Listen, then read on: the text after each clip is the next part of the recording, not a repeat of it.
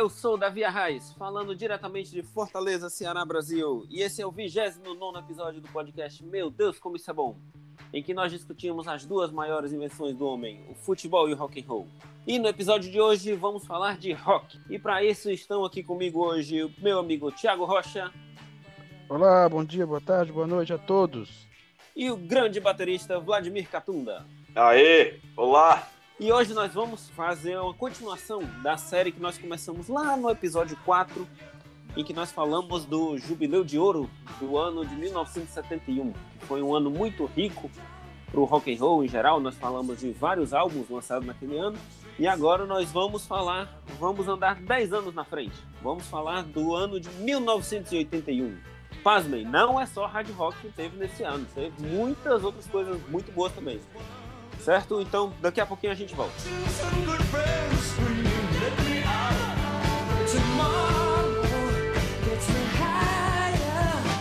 Muito bem, meus amigos. Uma das grandes características de qualquer manifestação artística é que ela deve representar a sua época, né? O tempo em que ela foi criada. E nós percebemos que nos anos 80, principalmente, esse, fenômeno se manifesta de uma forma bem, bem marcante né? Tanto que muita coisa da música criada nesse tempo, principalmente no rock, é acusado de, ser, de serem muito parecidos, né? É, criações, composições muito similares. E nesse ano de 81 a gente tem bastante disso. Vocês concordam? Opa, eu sim. ah, tem, tem sim. Eu concordo também. Tem muita coisa similar, mas assim, ó, é, também é fruto de certos padrões que são inventados exatamente nessa época, né? Uhum. É, a gente tem que, colocando em perspectiva o que era 1981, né? A gente volta aqui para aquele tempo, o que é que a gente, o que é que a gente vê, né? É, a gente estava vivendo uma nova fase. Falando de rock and roll especificamente, primeiro de tudo, o punk se mantinha muito vivo, sobretudo com as bandas pós-punk, né? Todas aquelas bandas que passaram a aparecer desde essa época, né? Até umas bandas novas, sei lá, Black Flag, essas coisas assim que eu concordo, assim, eu já digo de cara, eu não escuto, não é minha praia, não, não gosto, mas existia, né? E estava muito, muito firme, né? Ramones ainda muita coisa rolando, é, enfim, a gente tem vários exemplos. Porém, a gente tem outros pares aqui. O primeiro é a New Wave, o pós-punk New Wave, que aí foi, cri foi criando várias bandas, sei lá, Echo and the Bunnymen, é, os pais do, do Ahá, por exemplo, né? Vamos dizer assim. Hum aquela turma ali estava nascendo nessa época, né? É, Silks and the Benches, é, essa sonoridade, né? O próprio Blonde ainda estava rolando muito firme aí. É, então a gente tem essa, essa sonoridade que também influenciou uma outra turma.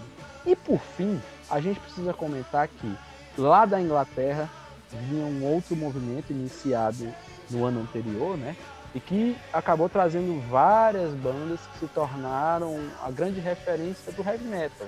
É, digo não só a banda em si, como é o caso do Iron Maiden, que, é o que é até hoje, né? Uhum. É, como a mudança pela qual passou o Judas Priest no ano anterior, né? em 80 o Judas Priest lança um disco que muda muito. Aí você tem a chegada de Saxon, de, de Def Leppard, de algumas bandas que, que são a cara daquilo que foi chamado de New Wave of British Heavy Metal. A uhum. gente estava aqui falando do segundo ano da New Wave of British Heavy Metal, ou seja, aquilo deu o padrão de vários sons dali em diante, né? É, vamos lembrar que assim, 81 é o ano em que muitas coisas estavam mudando de novo, né? Quando a gente falou em 71, falava da mudança é, daquela era da turma de Woodstock para uma outra coisa, né? É, 71 Isso. já não tinha mais Beatles, né? Agora, uhum. a gente tem uma coisa que é diferente. Em 81, a gente não tinha mais John Lennon no mundo. Né? Não é, esqueçamos, não verdade. esqueçamos que o John Lennon morreu no ano anterior, né? Sim, sim. E o que é que ele acontece? Morreu, ele, ele morreu em 80. 80 é isso? Ele Mas morreu em 80, né? Nós estamos falando de 81. Dezembro de 80, 80, né? Foi, finalzinho de 80, exatamente. Eu tenho uma história curiosa sobre a morte do, do John Lennon, acho até que já contei aqui, mas é, é, é, sempre bom lembrar. Em 90 saiu, eu não lembro se um documentário ou um filme, é, é, uma dramatização, né, sobre a biografia do John Lennon. E eu lembro perfeitamente, eu pequenininho, vendo a, a propaganda no SBT. Há 10 anos, um tiro calou sua voz. E essa propaganda se repetia muito, né? Aí quando É, saiu isso. Um tiro maníaco cagou sua E meu pai lá de dentro, filho da puta. John Lennon foi assassinado, não sei o que, eu lembro demais disso. Mas é, Thiago, continue. Mas isso, e, e, assim, isso influenciou muita coisa, até porque, cara, nós estamos falando de uma época em que o John Lennon, ele, eu acho que no ano anterior ele tinha lançado o melhor disco, assim, um dos melhores, né? Não vou dizer o melhor, mas um dos mais bem gravados álbuns dele, interessantes, né? Que foi o Double Fantasy, e que até virou referência de gravação para muita gente. A gente se lembra que os, alguns dos músicos daqui foram, estavam começando a gravar lá fora também. Mas pra uhum. gente não devagar muito, né? é, vamos, vamos falar aqui pontualmente do ano. É interessante, porque é um ano em que é criada a MTV, pessoal. 1981, ah, isso fez muita diferença. Isso, isso faz uma diferença em muita coisa. Porque uma coisa é você é, ouvir as músicas, né? 81, a turma continuava comprando seus LPs e vendia muito e tudo. Outra coisa é quando aquilo começava a estar disponível visualmente, né? Uhum. Eu volto sempre a dizer, toda vez que a gente grava, eu sempre gosto de comentar isso, porque para a galera mais jovem que está escutando isso e que sempre teve YouTube à mão, cara, a chegada da MTV é uma mudança muito forte, muito forte. Sem dúvida. É, aquelas, aqueles jovens, né, que se juntavam para e que isso aconteceu, inclusive a nossa geração pegou isso nos anos 90, a gente, a gente se juntava, ficar dentro de um quarto escutando música, né, escutando CD. Aquela turma que fazia isso com LP passou a ficar esperando para ver a imagem daquela galera, ou seja, o componente imagem chegava muito forte. Ora, se eu fiz a... isso. Pois é, Exatamente. Quando a MTV chegou aqui no Brasil, eu não me lembro o ano. Agora aqui. A, 90, a... Eu acho que chegou aqui no 92, Brasil. 92, 93, um negócio 90, assim. Eu acho que foi em 91 a chegada. É 10 anos depois, se eu não me engano. Eu não, eu não, eu não sei exatamente, ok? Mas eu lembro certo? que tipo, a gente tentava sintonizar naquele, comprar aquele negócio que a gente usava para jogar no, no Atari no Mega Drive, a gente uhum. usava para tentar Foi em 90, sinalizar. Como antena. Chegou em 90 no Brasil. Chegou em 90, né? Perfeito. A gente tentava, eh, tentava sintonizar o HF54, que acho que era MTV. Isso. Exato, exatamente. era assim, eu me lembro. Em Fortaleza era isso. É. eu me lembro disso. Legal, bem. Só, boa, que a MTV, boa, boa. só que a MTV era uma televisão de música com clipe, né? Uhum. Sim. É diferente sim, do que, é, que, por incrível que pareça, lá ainda existe, mas só o nome. Não, é porque Não, hoje ele é um medidor de retardamento, né? É porque eu lembro que quando foi no meio dos anos 90, aí eu tô falando mais ou menos ali no ano que o Ayrton Senna morreu, 94, sei lá, teve o. o... Não, o ano que o Ayrton Senna morreu, eu lembro que eu lembro o dia, eu tava assistindo a corrida. Eu tô falando, né, tipo, eu, não sei, eu não sei se foi 94, 95 que começou aquele negócio de Beavis e Butthead, começaram sim. a entrar os programas do ah, Gastão, sim, não sei sim, o quê. Entendi. Foi legal e tal, mas estava perdendo o foco. É, mas ali ainda teve muita coisa. Mas voltando para Teve, mas aí foi. O grande, o grande, o grande marco aí é a questão de você olhar para os artistas, né? É, ter aquela. Uhum. Porque assim, uma coisa era ir para show, outra coisa é ver um filme produzido para um filme curto, né? Assim, sim, é, sim. Produzido com aquela música e você vendo aquilo ali. Então, acho que é isso de... começa isso, né? Sim, e, e, muitos, né? Acho que a gente fala que Dar Straits logo em seguida, né? Dando o um grande boom. Então, assim, você começa a ter essa questão da imagem. É bom você ter mencionado o Queen, porque o, Queen o pessoal é achava que... o pai da MTV, o Queen, né? O Fred Mercury.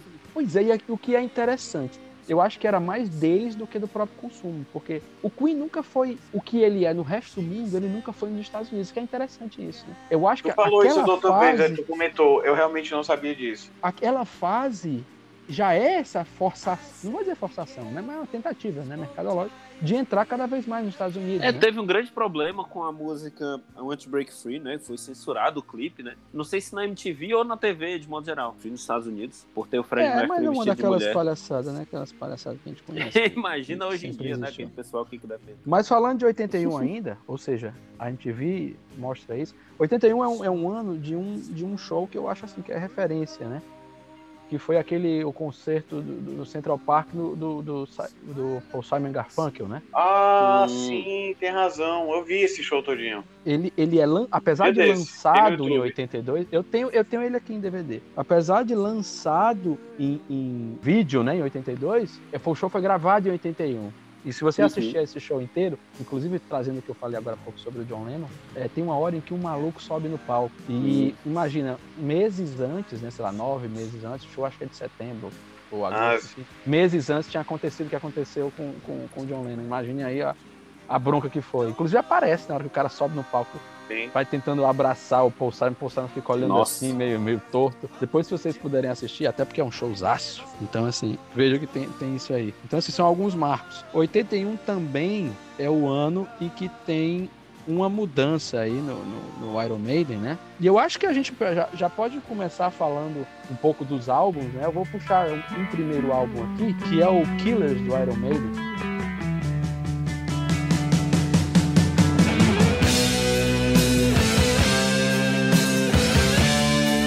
Em 81 acontece uma mudança no Iron Maiden, porém quem grava esse álbum ainda não é a mudança, né?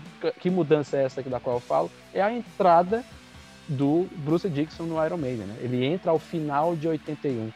Ele entra já durante a turnê do Killers, com tudo aquilo que acontecia. Que assim, né? O Paul, Paul Diano, ele sempre foi um cara muito desregrado e já tava.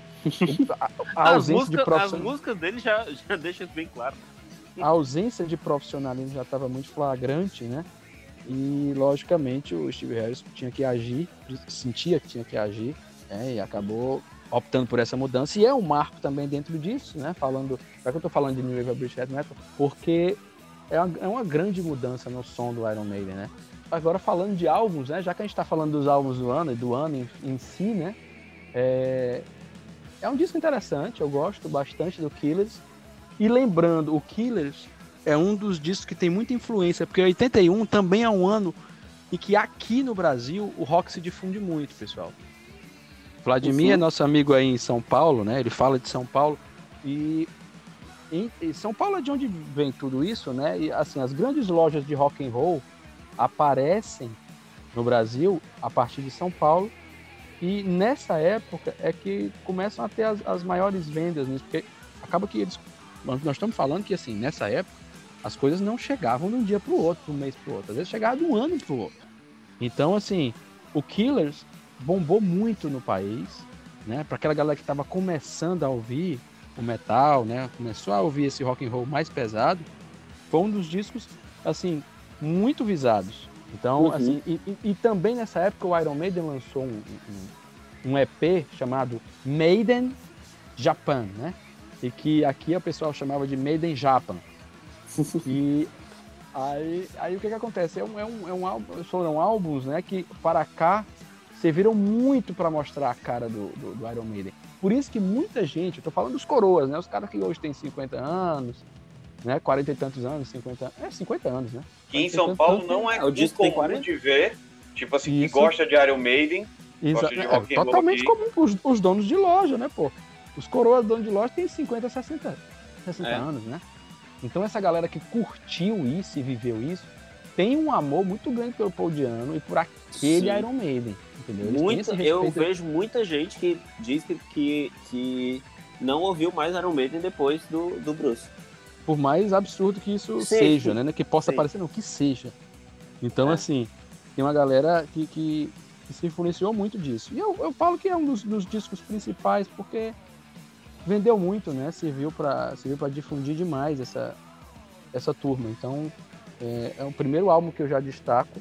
Não é dos meus favoritos do Iron Maiden, eu já te digo, mas assim ele tem sua importância. Ele tem talvez a melhor capa, talvez a melhor capa de álbum do Iron Maiden, porque realmente é Cara, é fabulosa. Isso, isso, aí, isso aí a gente tem que fazer um programa todinho para discutir isso. Porque, é, porque eu já não concordo. Do Maiden, a melhor capa do Iron Maiden é difícil. Não, não é. Não, não, nem tô dizendo que seja o melhor, mas que tá entre as mais legais. Para mim, o melhor disco, para mim, o que eu acho o melhor disco também vai com a melhor capa.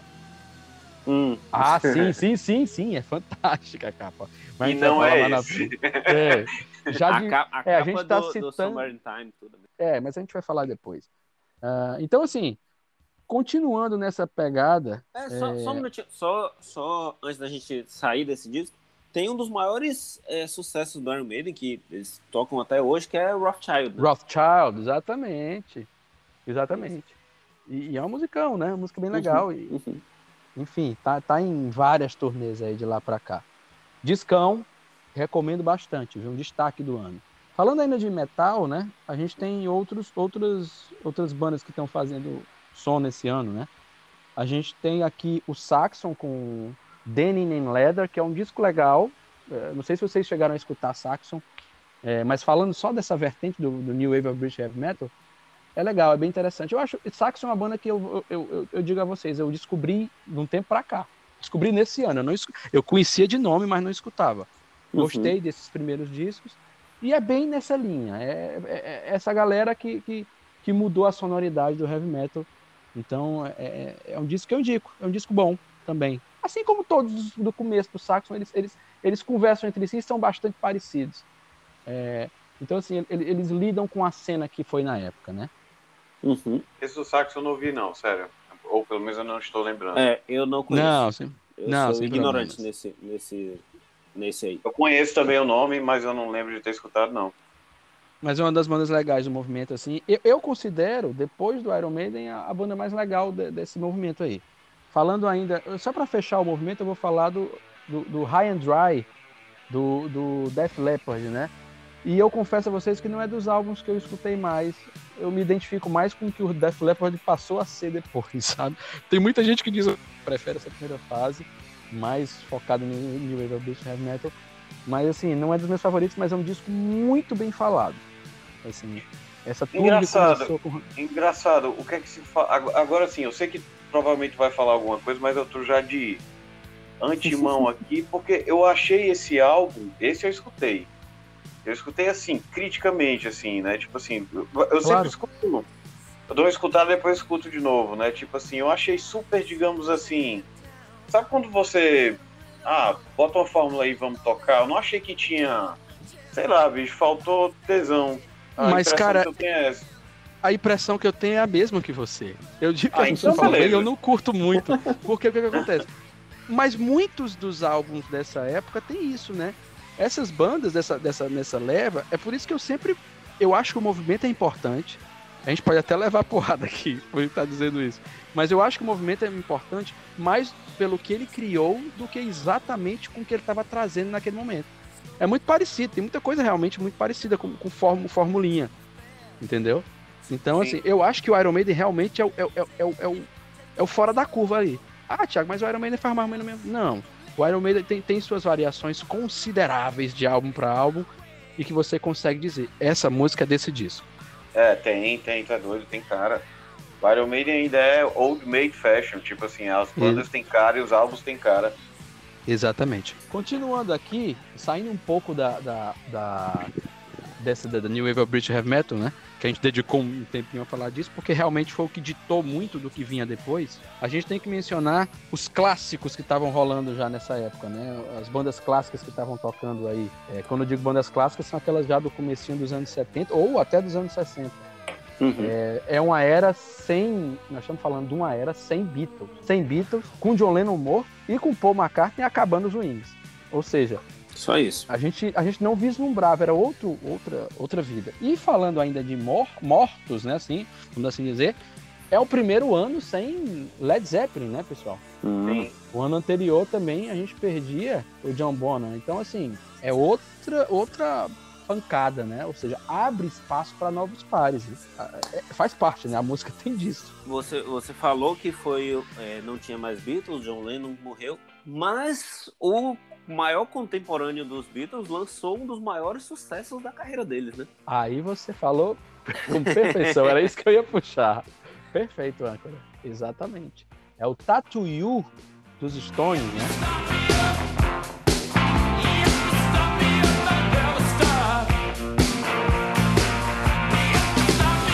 Que vem, é, é um discão, né? É um discão. É, esse álbum, se esse álbum trouxe, acho que a única música que dá pra gente dizer que é do tamanho de Satisfaction, né? Eu não sei se é do tamanho ou se é a única, porque tem muita música, assim, né, gigantesca também, mas essa aí é. Tem, tem que tocar, né? Tem que é, tocar, é, sempre. verdade. Tem que tocar. Mas eu digo a vocês, caras, que, que é, é além da música, viu? O disco é bom pra uhum, caramba. Uhum, uhum. Sim, sim, claro. E ele e é um disco que, é, que estranha por se tratar de um disco de sobras, né? São muitas sim, sobras essa, essa que história, foram né? Temperadas, e muito bem temperadas, e que acabaram se tornando isso aí, né? Ah, Tarmian, quem, por quem exemplo, é que não era uma música... Pizza, daquela pizza do dia anterior, né? Exato, não, mas e, e bem temperada. Agora sim, Star Me Up, por sinal, é uma música que ela nem ia ter a levada que ela tem, né? Era completamente distinta. porque ela estava muito baseada naquela época que os Stones estavam estavam assim flertando com o reggae, né? Que também é outra uhum. vertente que estava rolando muito no mundo, né? Uhum. Por sinal, falando em reggae, eu não podia esquecer, mas 81 é o ano da morte do, do, do Bob Marley, né? É por aí. Exatamente. Eu realmente Exatamente, não sei, 81. É, o ano da morte do Bob Marley também, assim, que se insere no mundo do rock and roll pela personalidade rock and roll, por influenciar o mundo do rock and roll, enfim. E é um cara, é um cara muito grande, né? Ele maior do que, é. do que só o reggae, né? Ele é um símbolo é, da, da, cultura, é um né? Do modo geral. É um símbolo da cultura. E estranho, né? Que o cara que, que sofreu atentado e tudo mais, acabou que faleceu de uma tristeza gigante de um câncer de pele, né? Sim, é, sim. Acabou perdendo um dedo e depois, e, pô, uma loucura, né? Acabou falecendo de uma maneira horrível já. Chegou é. aos Estados Unidos para se tratar já definhando enfim, uma, uma, uma, uma, imensa perda, assim, uma perda ainda bastante doída, né, da maneira como faleceu.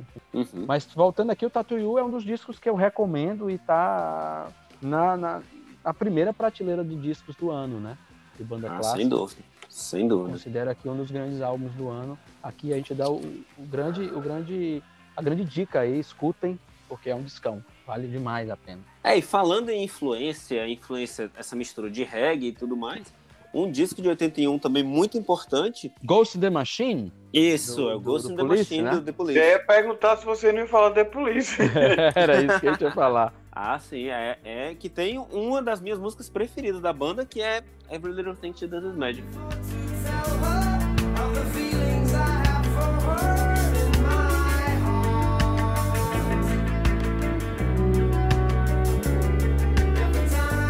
Cara, eu gosto desse disco, eu gosto da, da, da a última música, que é até do Stewart. Mas ah. é um disco muito bom, cara, por sinal, e é um disco em que a gente vê, assim, primeiro começa que a capa é interessante, eu descobri um dia desse, eu não sabia, que a capa do Ghost Machine é como se fosse, sei lá, uma espécie de retrato deles três aqui uhum. ali na frente.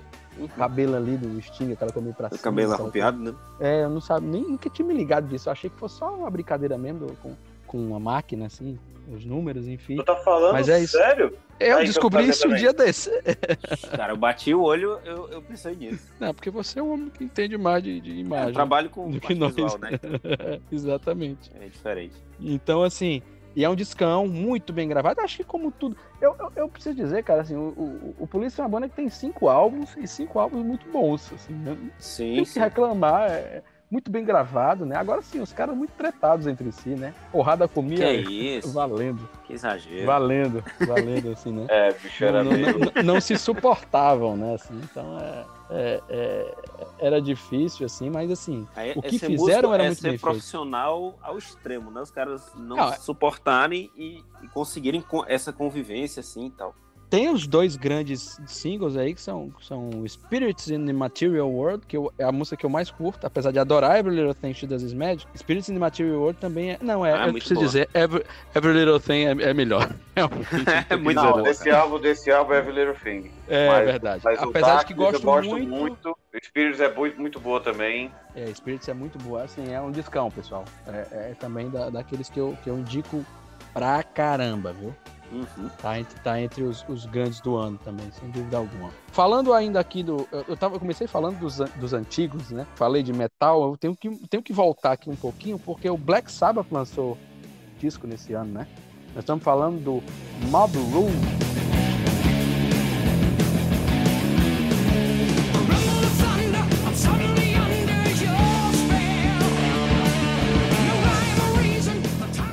Seja, uma mudança sonora, a continuidade da mudança sonora do Black Sabbath, né? O Black Sabbath é, é, o primeiro, é o primeiro sem o Ozzy? É o primeiro sem o Ozzy? Não, não, o segundo. O, prim, o primeiro com o Dio é o Heaven and Hell, né? Hum, que certo. é absurdamente maravilhoso. Mas como estamos falando de 81, uhum. a gente fala de uma sequência, né? O, sim, o, sim. O, o, o, grande lance do Dio é porque ele é um cara com muita personalidade e onde ele chega, ele, ele implementa assim, né, a marca dele e, e, fica de cara, né? Ele mudou o som.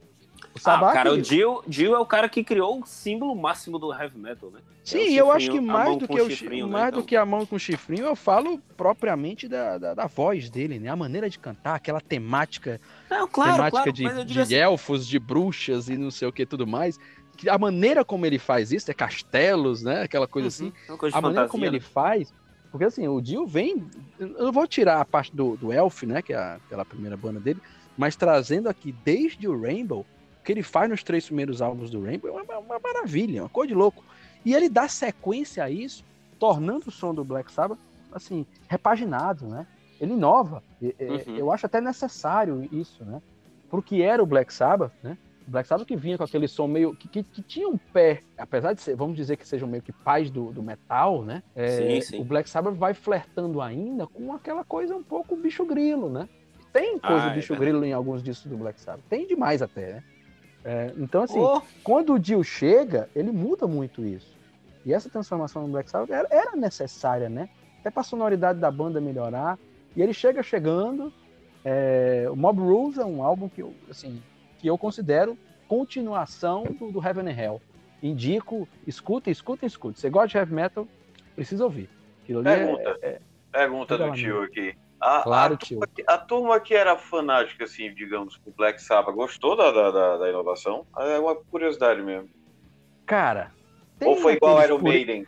Tem aquele purista do, do, do Paul Diano, né? Ou seja, o purista do Ozzy como tem aquela galera que soube aceitar. Eu acho assim, lógico, eu não vivi a época, né? Isso ficou meio que dividido, mas eu não vivi a época. Mas eu, escutando os álbuns em sequência, que é uma das loucuras que eu tenho feito ultimamente, é... e eu já confesso, eu tô, em, eu tô em 81, né? Casou porque eu realmente eu tô, tô bem nessa época. Então, assim, colocando em perspectiva, eu acho necessário, bicho. Não que e, cara, os dois assim, últimos álbuns. Sou eu não sou um grande conhecedor de, de Black Sabbath, nem, nem Ozzy e tudo. Agora, assim, o Ozzy é o Ozzy. Sim, Ele sim. sempre vai ser o Ozzy mas foi um grande ganho de qualidade vocal. Isso aí nós temos que dizer. Pois é, isso nós temos que dizer e concordo. É, e eu, assim, vou, vou, concluir falando do Mob Rules e vou puxar o que você levantou a bola agora, né? Não tem nem o que dizer. Mas o Mob Rules é um discão com várias músicas bem legais, com aquela pegada no, já no rumo do que já estava vindo no, no Heaven and Hell, né? Uma, uhum. uma música já começa meio soturna, né? E depois vem a porrada. Então, assim, a gente tem Turn Up the Night, que é, uma música, é um musicaço, né? Tem uhum. Sign of the Southern Cross, que virou uma das grandes chancelas aí do, do Black Sabbath com, com, com o Dio, né? Que foi o Black Sabbath que acabou chegando para o consumidor de metal do Brasil nessa época. Uhum. Então, assim, apesar da galera ouvir, mas falando para quem chegou e recebeu o disco naquela época, sei lá, o adolescente que estava começando a ouvir, naquele momento, então, assim, tinha a cara de Dio, ou seja, o Dio chegou já chegando. Então, assim, infelizmente, ou, ou, felizmente, né? Felizmente, pelo que aconteceu depois, vamos dizer até que felizmente, né? Mas assim, foram os dois álbuns de estúdio dessa primeira passagem do Dio pelo Black Sabbath, né? Aí depois teve o disco ao vivo, que aí deu, deu briga, deu cacete grande entre, entre, o, entre o Dio e, e, e, e, o resto da banda, e acabou que ele foi pra carreira solo, que foi sensacional, né? Então, Cara, eu acho, eu acho que a única banda que não tem histórias de grandes brigas assim, aliás, eu diria que duas, que não tem história de brigas são U2 e Rush. Todas as outras têm alguma história de batalha. E olhe lá, né? E olha lá quem que não ficou sabendo. Né? É, é, tem é, isso também. É, tem É, o que, o que não chega a gente, né? E esse disco, assim, a, para além de Sign of the Southern Cross, que é uma das, uma das músicas assim, com a marca do Dio no Sabá, e The Mob Rules também, né? É, que também tem uma capa maravilhosa, viu? Eu gosto muito da capa desse álbum.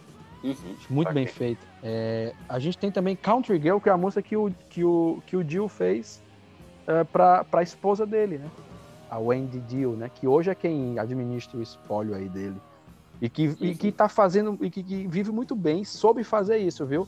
Ela é cria da, da, da esposa do Ozzy. Uhum. Então, a Sharon... é uma pessoa que sabe muito. É, a Sharon, que sabe muito bem lidar com grana, viu? Sabe muito bem lidar com grana.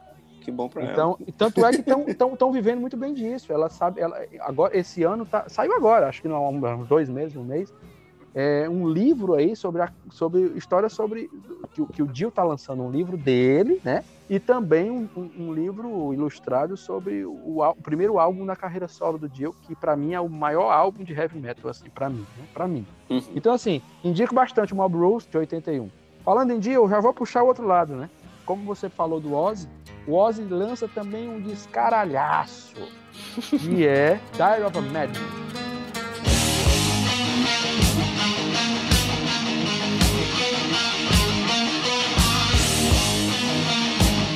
Também o segundo dele, né? O segundo dele também é o segundo, e é o parte, do... Perfeito, é do parte da disputa, né? E que, infelizmente, é o último álbum que a gente tem Randy Rhodes gravando, né? Lembrando que esse disco é fabuloso. É outra porrada, assim, do começo ao fim. E que de cara você vê. é, até uma coisa. Eu, eu comprei esse disco esse ano, viu, pessoal? Eu comprei agora no Rio de Janeiro. Esse disco eu comprei agora e eu comprei. Já é das, é, é das versões antigas, né, dele. É, comprei em sebo, inclusive, esse álbum.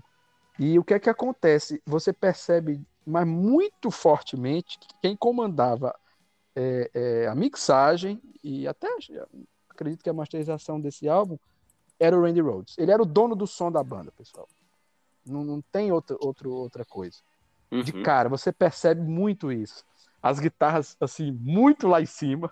Você, você saca de cara. E, o- e o tecladão também, sabe? Quando o teclado entra, aquele, aquele buf, você percebe muito forte isso. Não me incomodou. Talvez haja, vai haver quem se incomode. Eu gostei. A maneira como isso está gravado, eu, eu curti, né? E as canções também são muito boas, cara. É um, é um band de heavy metal também. Eu acho que ele bate de pau a pau, se não for melhor do que o Mob Rules. Eu gosto muito da. Iron Madman. É um discão, escutem. Né? Se vocês não ouviram, não sei se você chegou a ouvir, Vladimir, chegou? Não, não vi esse não. Cara, escuta que é uma porrada, assim. Heavy metal, assim, do berço, ele é, ele é dos pais, viu? Assim, é... Pra, quem, pra guitarrista, então, você preci... o, o guitarrista precisa ouvir, precisa ouvir. E de preferência que se você conseguir essa versão antiga, melhor ainda, né? Porque tem mais a ver com a, com a cara do, do que era. Eu não sei se acontece com esse álbum, mas o primeiro álbum do, do, do Ozzy, inclusive anos depois, a, a, a Sharon arranjou para ter sido gravado de novo, assim, gravado de novo assim, as partes de, de, de baixo e bateria, né? Que ela entrou em rota de colisão com a, a turma da época, por direitos Uhum. autorais, aquela coisa toda, e aí acabaram lançando uma nova versão. Inclusive a versão do primeiro álbum do Ozzy que eu tenho já é, infelizmente, é com a gravação da a segunda gravação, que não é ruim, mas não é a primeira, né? Enfim, É, e- o Dial e- of a Madman que eu tenho é, é antigão, é, é bom, é pra curtir, e escutem, Uhum. viu? É álbum que eu indico, muito, muito, muito. E falando em artistas que saíram de grandes bandas, nós temos o álbum de estreia do Phil Collins, né, o Face Velho. Esse disco é bom, velho.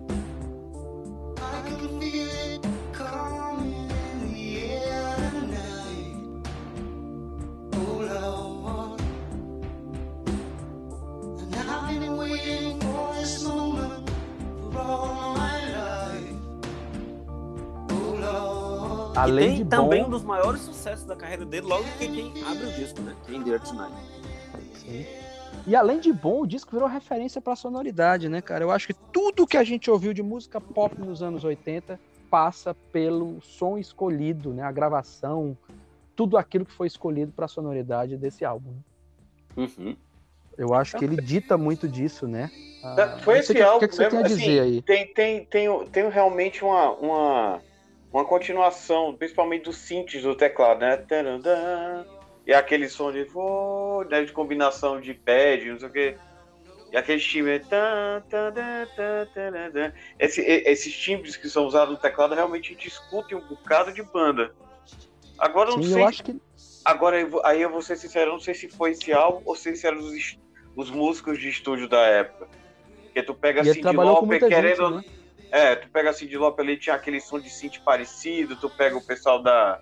é da New Wave, quem tá falando da New Wave, New Wave mesmo fazendo os, os Uhum. negócios. é, Os teclados evoluindo na época, né? Uhum. É, nos anos só- 80 É, até, até o próprio Rush virou uma, uma super sinfonia de teclado e sintetizador. Sim, sem dúvida. Eu acho que esse disco, assim, ele conversa. É, é- é interessante porque, assim, esse é o, é, o, é o disco que foi composto na fossa dele, né? Na separação. Oh, Toda aquela, aquela época da é, dá pra separação. ele- perceber ele- pelas letras. É. tudo. mas foi, né? De cara, ele mesmo Sim, sim. fala, e- enfim. É, é, esse disco fala muito sobre isso, né? E, e eu acho que a sonoridade dele é isso aí. Quando eu falo, é pelo que. Até pelo que, pelo que o Vladimir falou depois, né? Da, por exemplo, no caso da, da Cyndi Lauper, porque ele serviu de, de, de base para muita coisa, né? A maneira de. Do Essa época aí, é, essa época aí dos anos 80, bicho, os músicos, os tecladistas, no caso, né, estavam começando a combinar esses timbres mesmo, assim, no Rio no Ceará, valendo. E, tipo, tava, tava todo mundo pesquisando assim alguma coisa, hein? mas ficaram uns clássicos, né? E um dos timbres é esse, né? Que a gente Sim, escuta sim. nesse disco assim. Com certeza. Eu não sei se ele foi o cara, assim, ou esse disco foi o cara, pode ter sido, mas que ele é a cara do que vem depois, é. Uhum. Pois é, isso é, a gente, a gente percebe muito. Interessante que eu acho que esse álbum ele se confunde em algumas coisas. Acho que também não é de graça, né? Porque acaba que você tem os alguns desses mesmos músicos tocando aqui também com o Webacab, né? Do, do Genesis, né? É interessante porque é são os dois álbuns de um mesmo ano e aí é, é Phil Collins sozinho e Phil Collins com Genesis. E aí você tem também aparecimento do Mike Rutherford nos dois, né? É, assim, eu acho que, que de certa forma também é um, é um ano em que o Gênesis está buscando outro som, né? Uhum. Ah, é, pode ser. Porque eu acho, eu acho os, os discos do Genesis, assim, depois que. Eles, eles são um pouco diferentes, né? É dessa época aí. O que vem um pouco antes aí do. do- porque nessa separação do Phil Collins, o Phil Collins tá praticamente quase saindo do Genesis, né? Digamos assim, né? Não que ele tenha saído, Exatamente. mas ele, É isso mas, mesmo. ele, mas ele tava meio, né? E aí eu achei que os discos ficaram até meio popzera, assim. Posso até estar falando besteira, mas a impressão Mas que eu tenho- ficaram. Meio não, completamente, pô. Completamente. É porque o que eu tô querendo dizer é que eu não, e o, e o Phil Collins ele daí. busca colar no R&B, né? Não, sim, eu tô falando, eu tô Mas falando mais pare- do Gênesis. O Gênesis parece que a impressão que eu tenho é porque eu não sei se foi exatamente daí. Mas eu tenho a impressão que é nessa época que começa a virar, perde um pouco daquela Oh My Life, que era, que era até tendo shows ainda que ele cantava antes, né? Um pouco, um pouco ainda da. Como é o nome dele, mas tu cantou anterior, que aliás o Phil Collins tem a mesma voz. Peter Gabriel. Peter, Peter Gabriel. Gabriel. Cara, na pandemia, É, tem- eu assisti muito documentário do Gênesis, assim, só por diversão.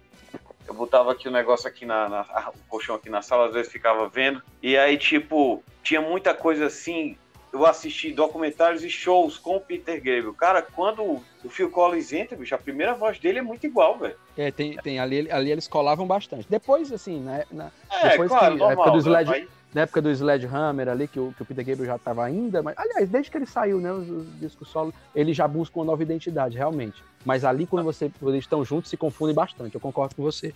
Eu sempre achei isso. Quando, quando, quando, quando o Phil Collins entra, aliás, a história é essa, né? O- eles estão selecionando o novo, o novo cantor e, tipo, o Phil começa a cantar pro cara o que ele tem que cantar. Aí todo mundo olha assim, ei, já bem isso. Por que é que tudo fica cantando? Mas e aí é aí. acabam-se os auditions, né? Tipo, Phil Collins vai cantar. Aí eu não sei quem vem primeiro, se é, o, se é o menino batera do Yes, o Bill Bruford. Eu não sei se é eh, que entra primeiro, eu não me lembro. Eu Aí, não sei dizer. pra, pra substituir na bateria. Essa é uma época boa. Eu vi uns dois shows que tem, tem no YouTube, isso aí. Que já é o Bill Buffer na bateria e o, e o, e o Phil Collins cantando, é legal. Esse, esse Face Value, inclusive, é interessante porque você tem, assim, tem participações na gravação de, de vários músicos, assim, é, bem de referência, né? De cara, o Eric Clapton toca em duas músicas desse álbum. A gente tem também o Stephen Bishop, né? O Stephen Bishop, que é, que é aquele cara que compôs aquela It Might Be You, né? There is something and it might be you all Sim. of my life, né? É ele que ele, ele, ele, ele, faz vocal de, de fundo nesse, nesse álbum. E a gente tem também a chegada do Daryl Sturmer. O Daryl Sturmer, é, depois, ele se torna um grande guitarrista do Phil Collins, né? Você vai ver, é, é o cara que fica já como o guitarrista do Phil Collins. É bem legal também. É, é um álbum referência, pessoal. Escutem porque, assim, música pop, eu acho aquele, aquele, aquele toque de Midas da música pop que o, que o Phil Collins tem, ele, ele se mostra muito nesse álbum.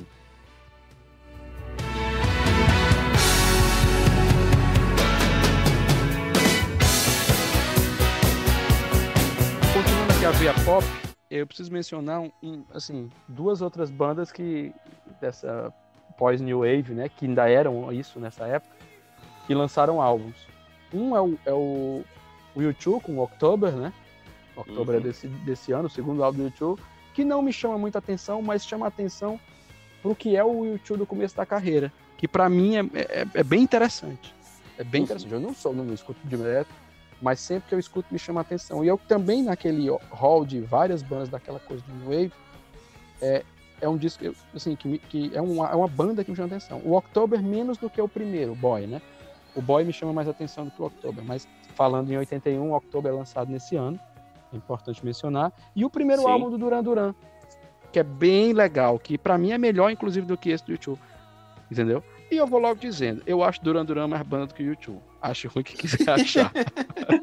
eu vou logo dizer, entendeu? Pra quem, quem Lady, acha ruim, Lady Di concordaria com você. Quem quiser achar ruim que acha. Mas eu acho Duran Duran melhor do que YouTube. É, e esse é, esse é o ano do primeiro disco. Escutem, viu? É Duran Duran Duran, né? É o- É o mesmo nome. Escutem que é muito legal. Ah, outra banda que, que flerta bastante com esse, essa coisa pop, né? E que é, vamos falar que é meio é mais AOR do que, do que pop mesmo dizendo. A gente vai falar aqui do, do Turn Back, que é o terceiro disco do Toto. Eu acho legal, mas é um disco que com vendas ele não saiu muito bem. A gravadora esperava mais aí do Turn Back e ele é tido assim como uma, um fracasso de vendas, né? E que acabou sendo o combustível para que a banda se visse forçada a lançar um álbum seguinte muito estrondoso, e foi o que aconteceu, mas ano que vem a gente fala sobre esse disco. É, mas assim, eu gosto muito do Turn Back. Eu acho um disco bem legal. Tem algumas das, das grandes músicas do. Não das mais famosas, das que eu, mas das que eu acho mais legais, assim, do Toto, mesmo, tipo English Eyes, é uma, é uma música muito legal. Eu gosto muito, viu? Do, do- do Turn Back do Toto. Esse eu vou indico. escutar, eu tinha visto a capa, porque é o da capinha A com... capa é bem legal, É o bem emblemática, escrito. né? É, escrito Toto com, com, a- com as letras, né? Exato, exato. Acho bem legal também. Eu, eu gostei desse álbum, pessoal. Indico, viu? É do- dos álbuns de destaque pra mim aqui. Vou deixar destacado aqui pra ver. Falando em sequência de sucesso estrondoso, quem lançou um disco em 81, mas que obviamente não seria do tamanho do que veio antes, foi o ACDC, né? Sim, For Those About Rock, né? E tinha o peso O de, disco do- de- da sequência somente disco ao, do ao canhão. Black. O disco do canhão. Cara, e eu acho um disco bom, mas eu acho que chega a- é assim, já é o início daquilo mais do mesmo do, do ACDC, sabe? É Uhum. legal se você chega e tá descobrindo agora. Porra, é um impacto. Mas, assim, co- como canções, pelo que você já, vai- já tem escutado, e, a- e o do ano anterior, ele é tão porrada que esse É, acaba ficando que- meio que assim, né? Era uma sequência para um dos maiores Mas eu gosto, viu, do- rock, né? Então, Exato, mas eu É gosto do uma- For Those About Rock. É um disco Uhum. indicado, assim, também. Um disco bem legal. Não sei se. a se- música título é muito boa.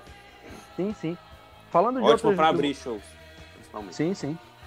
É, Outra banda que também acaba tendo um disco exprimido, mas que também é muito bom, que tem um som muito forte, muito rico, né? É o Judas Priest que eu mencionei, né? É o ano do álbum Point of Entry. É, é um disco muito legal, mas que assim, ele, ele tem contra ele o fato de estar entre o British Steel, né? Que é o que tem Uhum. Breaking the Law, e, e, e um outro álbum fantástico que é o Screaming for Vengeance. Então, assim, ele acaba sendo exprimido, mas eu gosto muito desse álbum. Eu acho bem legal também. Tem uma capa interessante, assim. Aliás, ele tem duas capas, viu? É, é bem, é bem legal. Também indico esse, esse disco. Gosto muito. É uma, é uma fase em que o, Priest, o Judas Priest tá, tá voando mesmo. E, e- e abre uma. Assim, não abre a sequência. A sequência está aberta no disco anterior. Mas ele vem de um- aquela fase anos 80 do Judas Priest que é porrada do começo ao fim, viu? Discão, assim, de você escutar. Se você quiser escutar com fone, a porrada. Eu sempre prefiro ouvir sem fone a ouvir com fone. Eu acho mais legal, né? Uhum. Mas ouvir com fone também tem sua riqueza e, e é bem legal, assim, é um sonzão, é uma porrada. Outra banda que também entra nessa de álbuns em sequência e que acaba também lançando um disco que é bom, mas que não me chama tanta atenção quanto o primeiro e nem quanto o seguinte, que é o Fair Warning do Van Halen, ou Van Halen, se você quiser chamar assim, né? americanizado.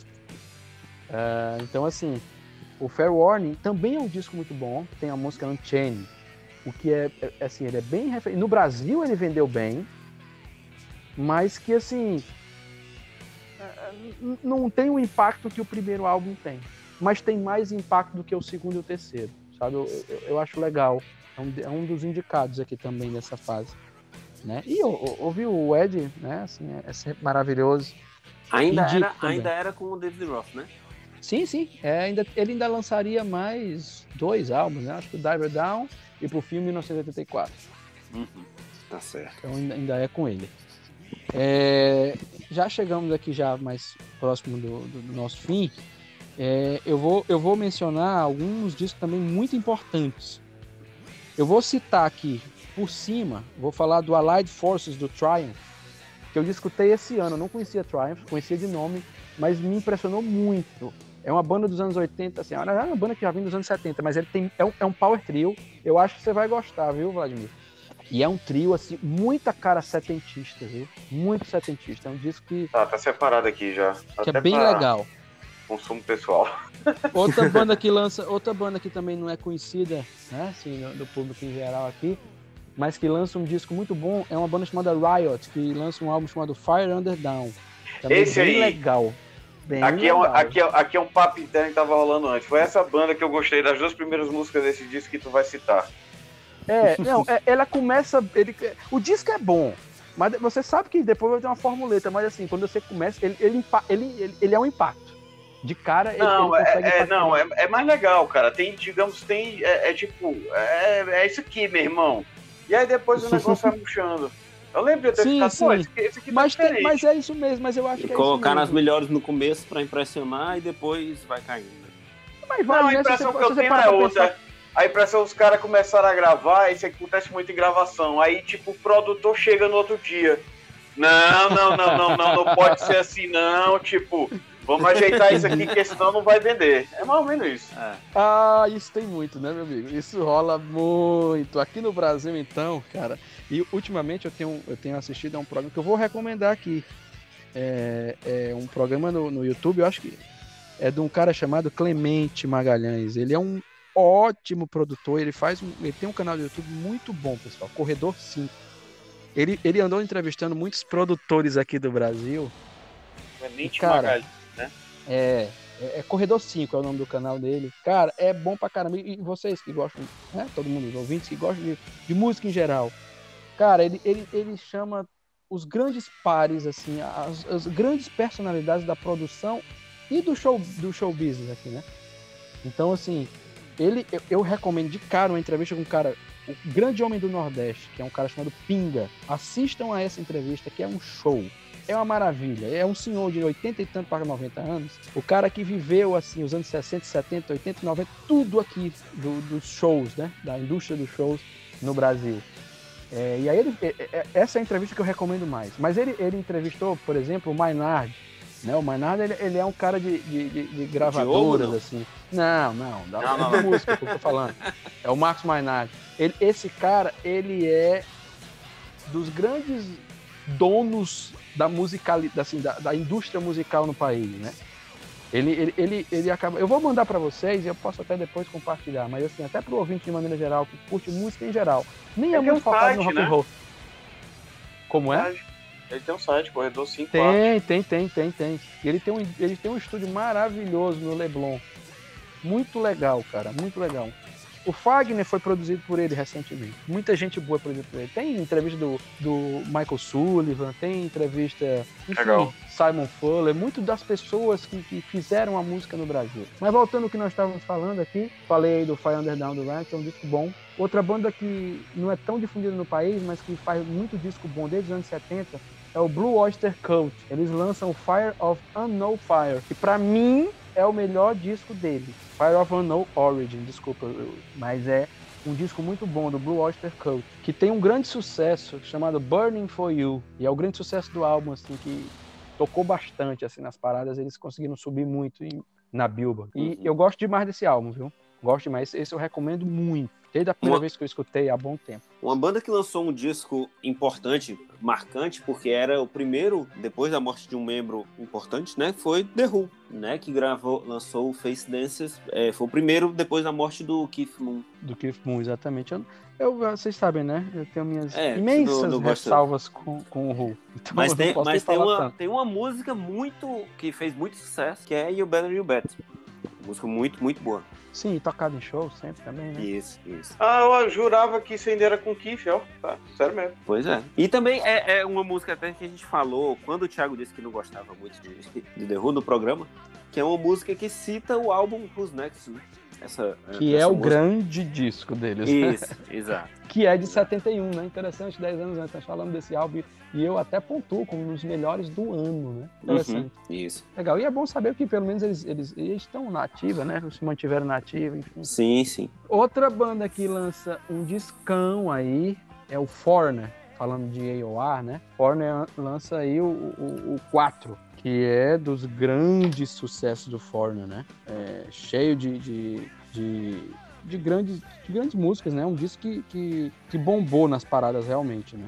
Essa aí Esse- eu esse não disco- faço ideia do que você tá É, mas aí na hora que eu falar, você, você vai saber aqui, porque O esse Foreigner, disco... o Fo- esse disco não é, é o, o- que ah, tem a música que provavelmente o, o Davizão vai conhecer, acho que tá mais na frente, né? Não, esse aqui é o álbum que tem aquela I've been waiting for a girl like you. É desse álbum, né? Hum, A essa música aí das, das FMs aí de, de, de motel. Pois é. Waiting for a Girl Like You. Também tem Jukebox Hero, né? Que tocou muito, assim, também. É, pelo menos nos Estados Unidos era bom. É interessante falar, cara, porque o Foreigner é daquelas bandas que nos Estados Unidos são imensos Isso. e que em outros lugares do mundo não são tão grandes, né? Aqui no Brasil, por exemplo, pouco tem fã de Foreigner, né? Tem o fã das baladas do Foreigner, mas Não, É, bicho, aqui no. Brasil tem os caras que conhecem I wanna know what love is. Acabou. Pois é. E, é esse disco, e esse disco tem, assim, três grandes assim, hits, né?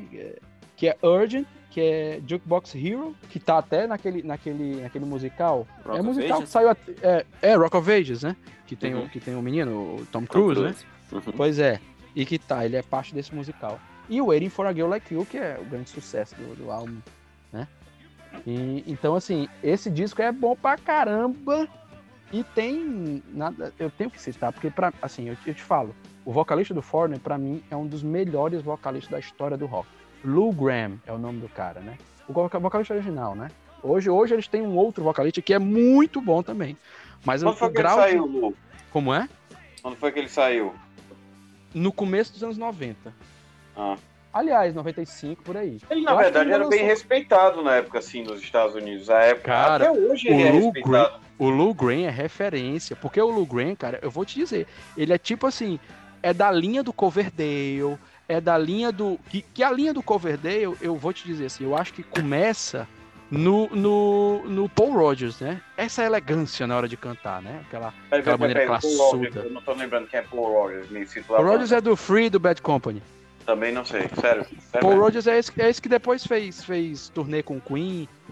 O cara é... Ah, tá, Sim, tá, tá, sim, tá, ele é muito bom. É muito bom. Eu considero o Paul Rogers dos melhores vocalistas da história. É muito da bom. história. É, agora ele é, inclusive, é, é, vocalmente falando, é, a maneira de cantar, ele é pai do que do que se tornou o Coverdale, né? É junto, né? Vamos assim dizer, porque, é porque ele vem do Free, cara. E o Free é, da- é de 68, 69. Então, assim, quando ele começou a carreira, ele tinha 16 anos, velho. E Caralho. voava, cantava muito. Então, assim, é referência. Então eu falo que o Lou Graham, ele é da mesma linha. Aquela linha com muita elegância, com muita classe e com muito alcance, né? Mas é tipo assim, é, é o que eu costumo dizer, é homem cantando com voz de homem, mesmo subindo muito. É tenor cantando, mas com voz de homem, né? Então, assim, é, é, é, é, é muito bonito. A voz do Lou Graham, pra mim, é referência. E o álbum 4 do Foreigner... Aliás, os primeiros... Esses, esses... É porque já é anos 80, né? Mas eu acho que os dois primeiros discos do Foreigner são muito, muito, muito, muito bons, cara. Inclusive saiu ultimamente em DVD e Blu-ray um show deles no Rainbow em 78. Cara, eu recomendo muito esse show, porque eu acho o repertório dos dois primeiros discos do Foreigner perfeito, assim. E aqui o Foreigner tá se tornando mais AOR ainda, né? É, é aquele yacht rock, né? Que depois se tornou. Que a a Hollywood. A Hollywood. É, que a Hollywood vendeu muito aqui no Brasil depois e que acaba, acabou trazendo muitas pessoas. Então eu coloco esse 4 do Foreigner, né? O, o disco é, é 4 mesmo, né? Como um dos grandes álbuns do ano, viu, pessoal? Esse aqui tá. tá eu, eu, eu, eu, eu, eu dou como grande referência aqui também. Eu, pra citar também um pouco dessa linha aí, um pouco AOR, eu até tinha falado no Rainbow, né? Mais cedo, falando do Dio. E tenho que Uhum. falar aqui que o, que o Rainbow lança um disco desse ano. E que eu amo de paixão também, né? Que é o Difficult to Cure. Difficult to Cure é, é- é um, é um álbum que tem a capa que tem tudo a ver com os dias atuais, né? Porque são caras vestidos de médico e tudo com, com máscara, assim, na capa. Ah, É, esse eu e- escutei.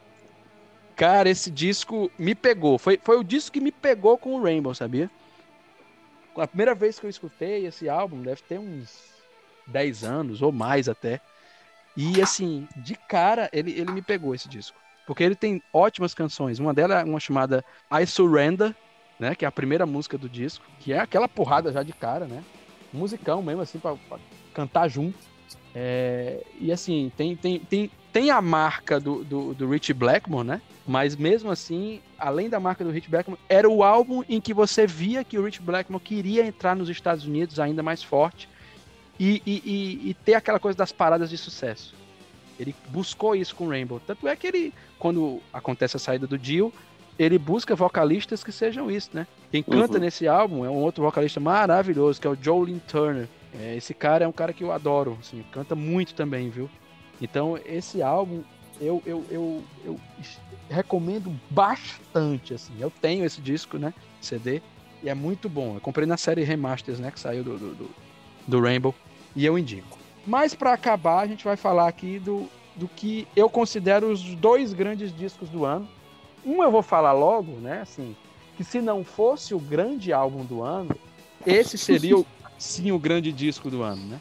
Uhum. É, e aí, pode puxar, eu sei que você quer puxar esse disco. Vá, puxa aí, Davi. Ah, cara, como a gente falou, é logo no começo, né? Que, que é toda forma de arte tem que ser uma representação do seu tempo e tal. Esse é um disco que tem o grande carro-chefe que tem escrito assim do começo ao fim anos 80, né? Que é o álbum Escape do Journey, que tem o grande super mega hit Don't Stop Believing.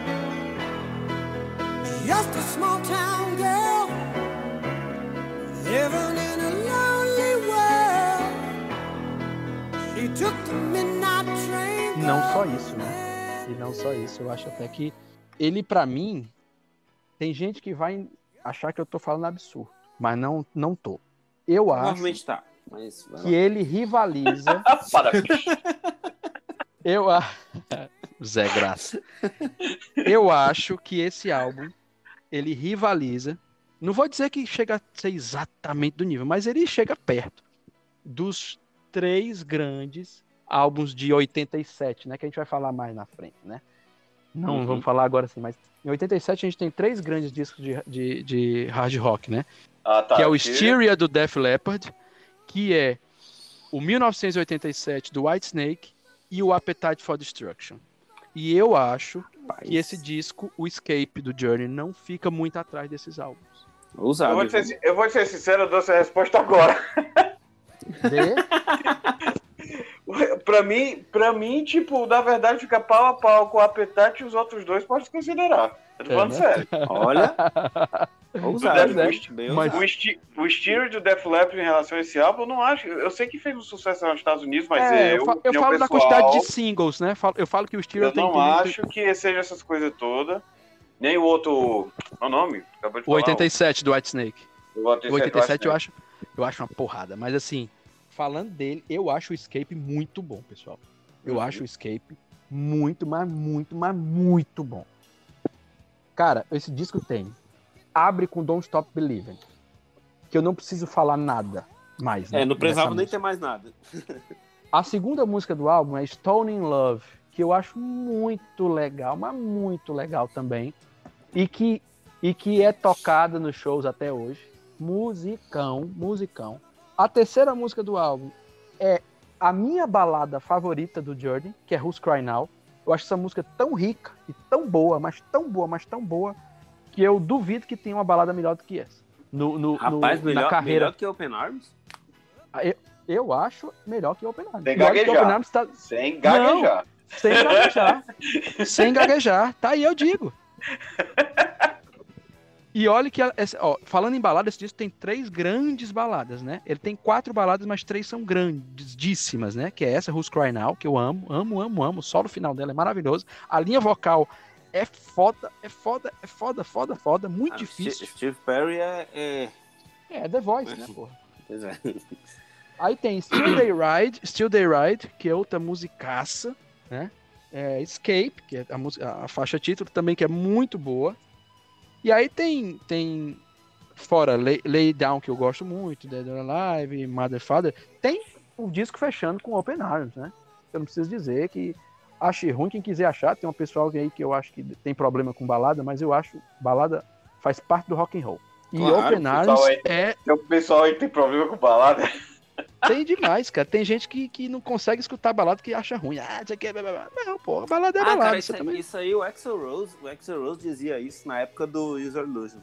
Quer dizer que o pessoal é, não gostava de balada porque homem que é homem não gosta de, não gosta de música romântica, não tem coração, não sei o que e tal.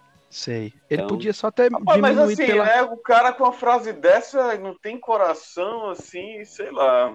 Não, sei Não, coração- era coração- sentido. Coração tem o cara que faz o fã esperar duas horas. Esse tem coração. tem- Duas? Tem, tudo. Duas? né? No show que eu fui, eu esperei cinco.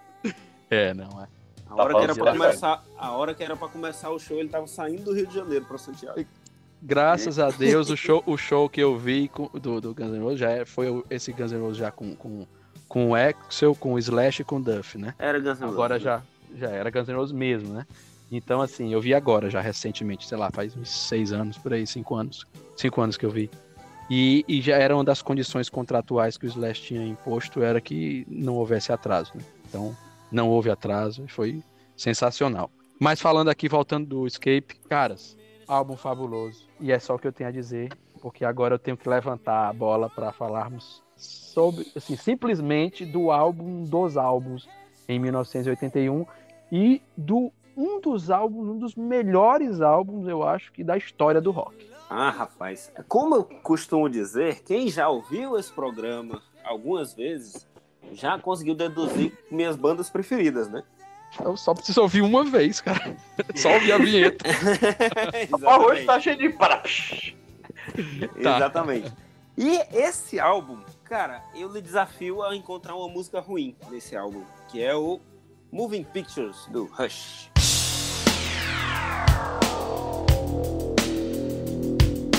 Monday warrior, mean, mean stride. Today's Tom Sawyer, mean, mean pride. Tem que encontrar porque não tem.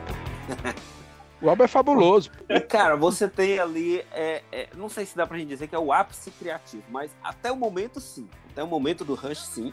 O ápice criativo, os caras estão no nível assim, absurdo. Tem o maior sucesso da carreira dele, né? Que é- já abre com o Tom Sawyer, que é uma música que o, que o Gary Lee ele diz que é. Eles podem deixar de tocar qualquer música, menos Tom Sawyer. Tom Sawyer é a música obrigatória em qualquer repertório, enquanto eles ainda faziam show, né? Era uma música é, é, obrigatória. Aí segue com é, Limelight, Red Barchetta, é, Vital Signs, é, Witch Hunt. Cara, é uma porrada atrás da outra. É bom demais. O YYZ também, né? Temos que dizer. É, Eu tava esperando o Vladimir completar, né? Não, vamos deixar pra Deixa, deixa Ah, eu ser sincero, curiosidades. Dessas Seja, músicas, tu seja. sabe, tu sabe quais que eu, eu gosto mais? É claro que o que me chamou mais atenção, o que me chamou pra esse álbum foi o, o, o- o Tom Sawyer, né? Tom Sawyer é quase uma coisa. Pra quem não Uhum. sabe aqui, eu tenho. Desse, a- ao gravar esse programa, eu tenho 39 anos, né? Então. E por incrível que pareça, eu acordava domingo de manhã e eu assistia. MacGyver. Eu Exato. também, cara, eu peguei isso. E a abertura. não, detalhe que eu ainda assisti o Globo Rural antes, viu? Eu não sei Ah, se era muito saudade bem. da fazenda lá no interior das Ipueiras, mas. Cara, pois eu- se deixar, eu assisto Globo Rural até hoje.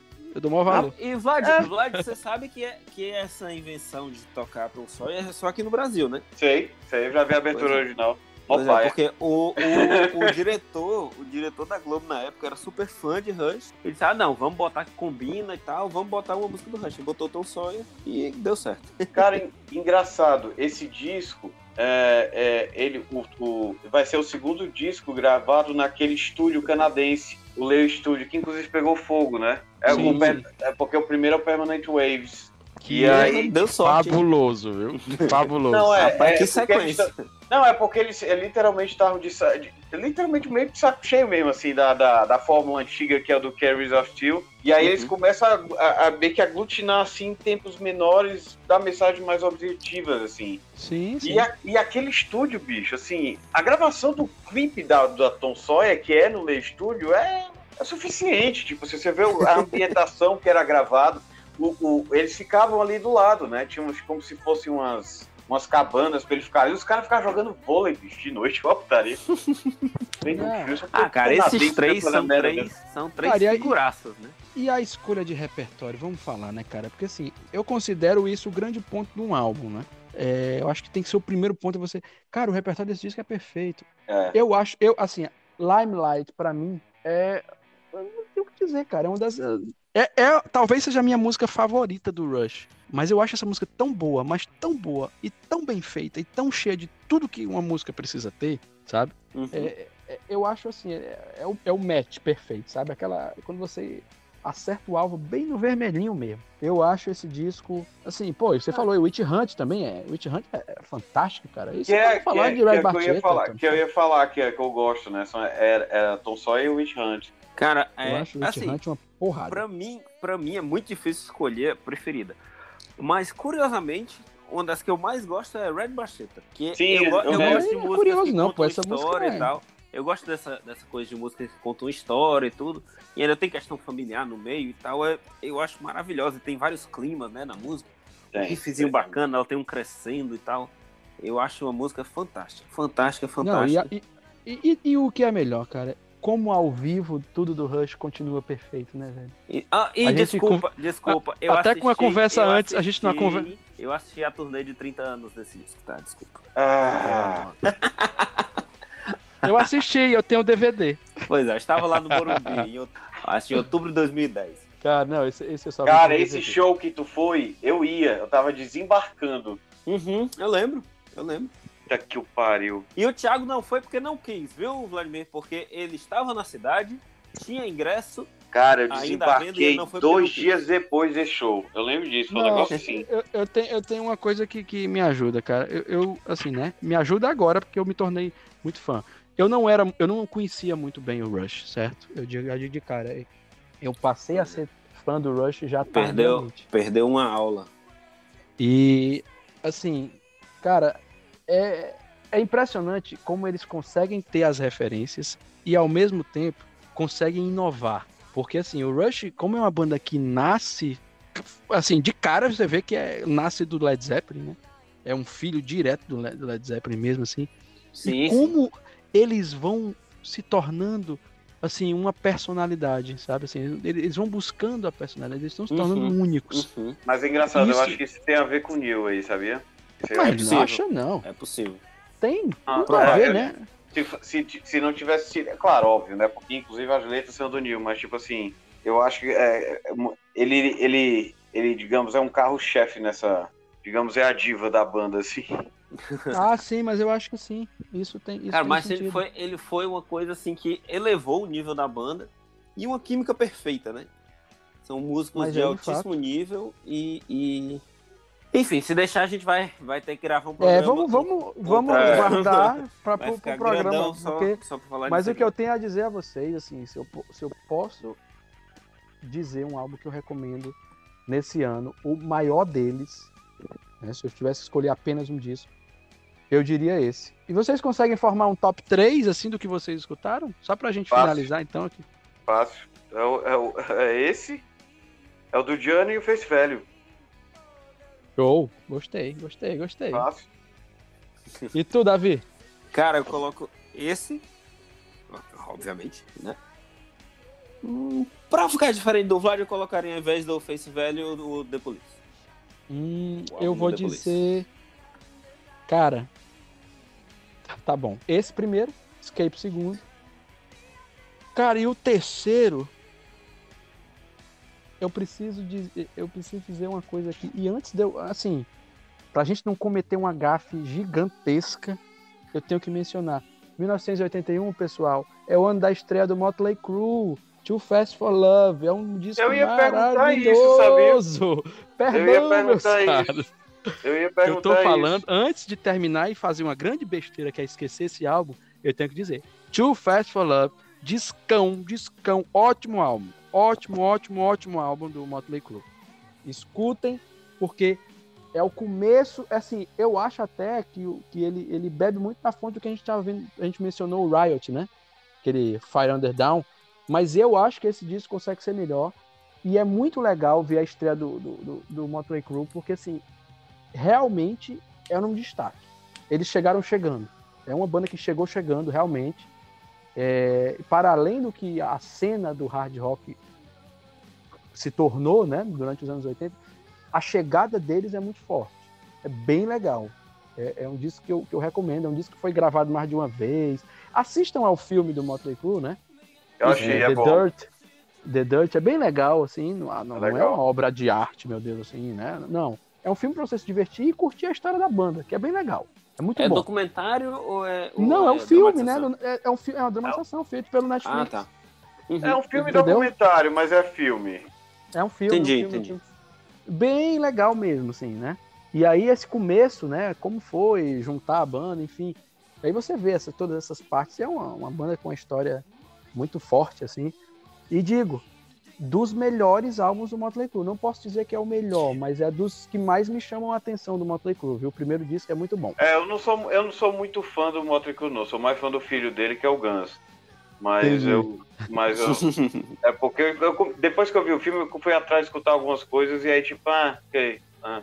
É, tem, tem muita coisa boa, mas tem umas coisas Eu que acho passam. assim, pra Esse gente, disco pra é bom. gente ouvir hoje, né, que a gente já conhece tudo que foi feito naquele período e tal, é, talvez não tenha, obviamente, não tenha o mesmo impacto, né? Porque naquele Sim. tempo era muito novidade, hoje acabou sendo, é, é, como a gente costuma Você- dizer, né, que é uma coisa muito datada, né? Então, vocês dois falaram uma coisa que. Cada um falou uma coisa e que unindo os dois é muito o que aconteceu, no caso deles. O Vladimir falou dos filhos né, dele, que seria o Gans. E você fala da questão do tempo, né? E é basicamente isso que aconteceu. Eles tiveram um impacto, talvez mercadologicamente não, porque o mercado de 81 é diferente do mercado de 87 e anos depois, né? Mas o impacto que eles tiveram com esse primeiro disco, de, de força de som, e não de, de. Não tô falando de paradas de sucesso, mas de força sonora, uhum. é semelhante, né? Não igual, mas um pouco semelhante com o que foi o impacto do Appetite for Destruction. Porque é um Uhum. som diferente numa, num- numa sonoridade ali que, que precisava disso. Eu acho que eles. Põe são- o ele- visual, o negócio Fora assim. o visual, é. Porque eles juntam peso com musicalidade. Entendeu? Assim, não, nós não estamos falando de uma coisa, é, né, assim, com tanto refino, mas não estamos falando do, do- de um punk, né? Não tamo é uma banda que, que juntava tudo e tinha pegada e tinha música boa. Música para diversão, né? Música para música pra cima, música, enfim. É um disco muito bom. Mas ele não fecha o meu top 3. E falando aqui do meu top 3, primeiro lugar, né? Movie Picture, segundo Escape. E galera, não vai ser o Tattoo o meu terceiro. O meu terceiro é o Dire of a Madman do Ozzy Osbourne. Eu gostaria de dizer que se fosse eu que dissesse isso, que não é o Tatuyu, não sei o que, não sei o que, o mundo se acabava. Mas eu não disse Ué? que. Mas eu não falei que era ruim. O Tattoo é muito bom.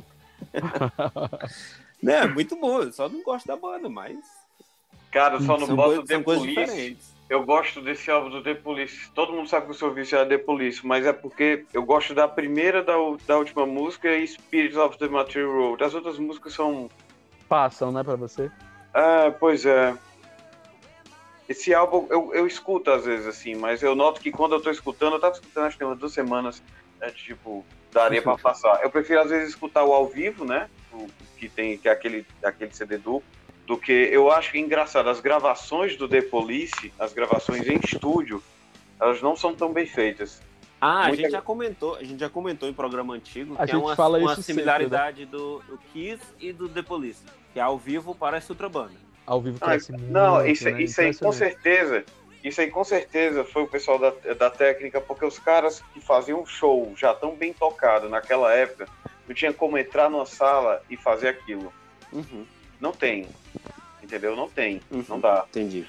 Tu pega aquele show da França, eles tocando aquela música que eu adoro, que é. tum, tum, tum, tum, tum, tum, tum. Como é essa música? O Driven to Tears, Driven to Tears, bicho. Os caras tocando assim, no, no, no, no- no- na época do. Tinha acabado de gravar assim. Ah, é, Aí e uma vai- energia incrível, Aí né? tu que o vai me dizer que aquele som que tá saindo ali. do É a mesma banda, né? É, É, não a, sabe, energia, a energia aí fala, fala tudo. É. Não, isso aí com certeza teve um cara que tolheu os caras ali e deve ter dado um. Ah, você vê, você vê Message na Bottle ao vivo. E a original, e, e estúdio nossa. parecem duas coisas diferentes. Parece que um- é, é uma versão. Tem a original e uma versão. Não, parece que estão pessoa, ensaiando. A impressão que eu tenho é que eles estão ensaiando. É tipo assim, é o esboço ainda, é o draft né? da música ainda. Isso, isso. Não é o. Uhum. É, É isso mesmo. É cheio de visagem, dá pra ver que o Steve Coppola botou tipo um- um- um- uma cúpula de prata ali, né?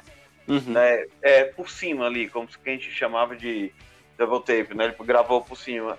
Eu não acho legal a versão original. Quem já tocou comigo sabe que eu não sou muito fã. Na versão original, normalmente eu sempre puxo o ao vivo. Ah, mas tem que ser, tem que ser. Mas Kiss é ao das Smash que é, é fenomenal. E aí, a impressão que eu tenho é que o cara que gravou essa música não é o mesmo técnico que gravou o resto do disco. É, a vamos impressão que eu tenho é essa, Essa cara. impressão dele. Então, meus amigos, é isso. Um ano espetacular. Obviamente não tão espetacular quanto 71, que eu acho que nunca mais vai haver um ano tão espetacular quanto 71. Mas um ano de muitas coisas boas. Então é isso. E até a próxima. Valeu, Vlad. Valeu, tchau. Valeu, Thiago. Tchau, tchau, meus caros. Sempre um prazer, viu? Esses programas, assim, de falando de, de um ano, é, enfim, são um show. É, a gente curte pra caramba, porque tem disco bom pra caramba. E fiquem ligados que vem, vem coisa tão boa quanto por aí ainda. Um abraço. Até mais. E lembrem-se, tomem a vacina. Tchau, tchau.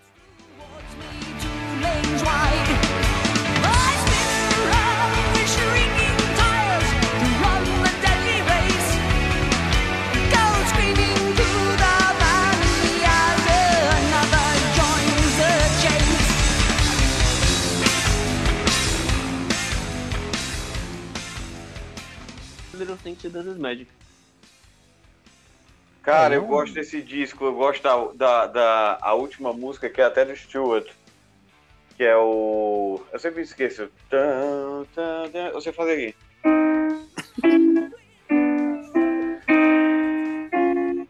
Mas que música é essa? Sabe qual é?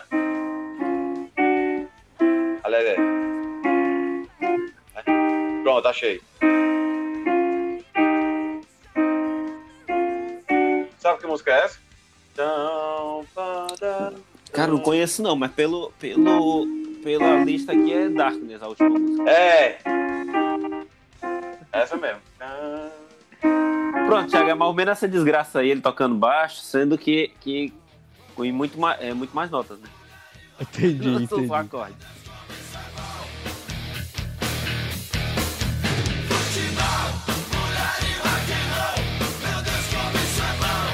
Tchau. Valeu, Thiago. Thiago, Thiago. Thiago, Thiago. Thiago. Escutaram? Thiago morreu vendo o jogo do Mengão. Tá me ouvindo? Pronto, agora sim. Não, tá me Tem que ouvindo? fazer isso, velho. Thiago. Peraí, eu- eu- eu- vocês estão me ouvindo? Sim. Ah, bom. Papai